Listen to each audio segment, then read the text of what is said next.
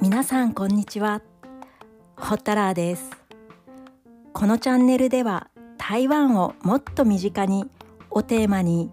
日本と台湾をつなぐものなど台湾に関連するさまざまなことを紹介しています。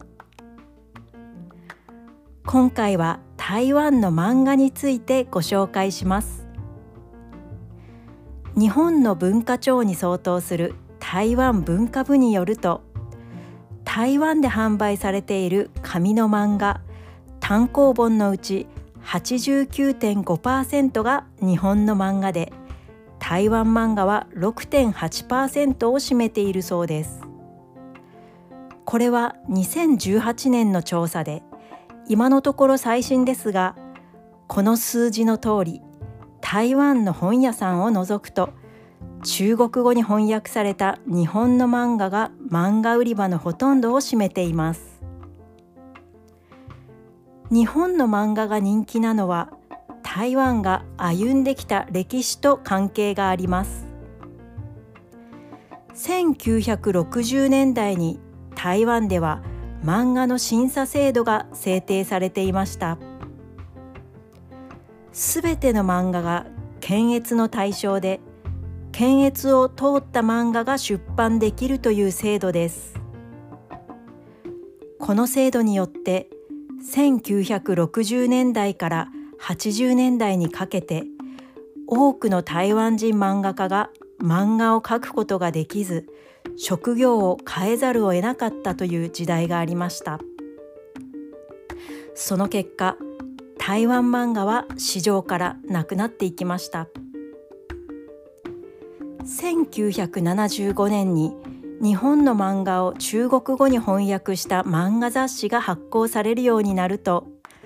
日本の漫画の海賊版が次々と出版されるようになり大流行しました。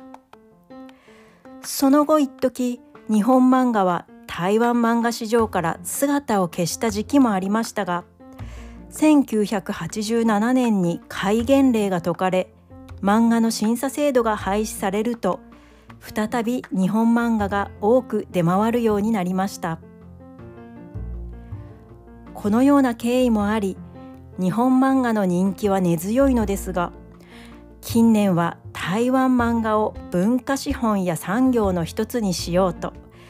台湾政府が積極的に漫画家の後押しをしています。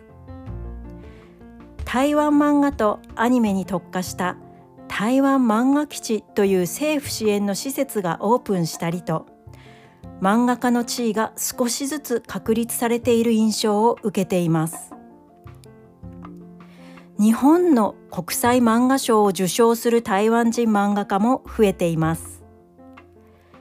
外務省が主催する国際漫画賞というものがありますが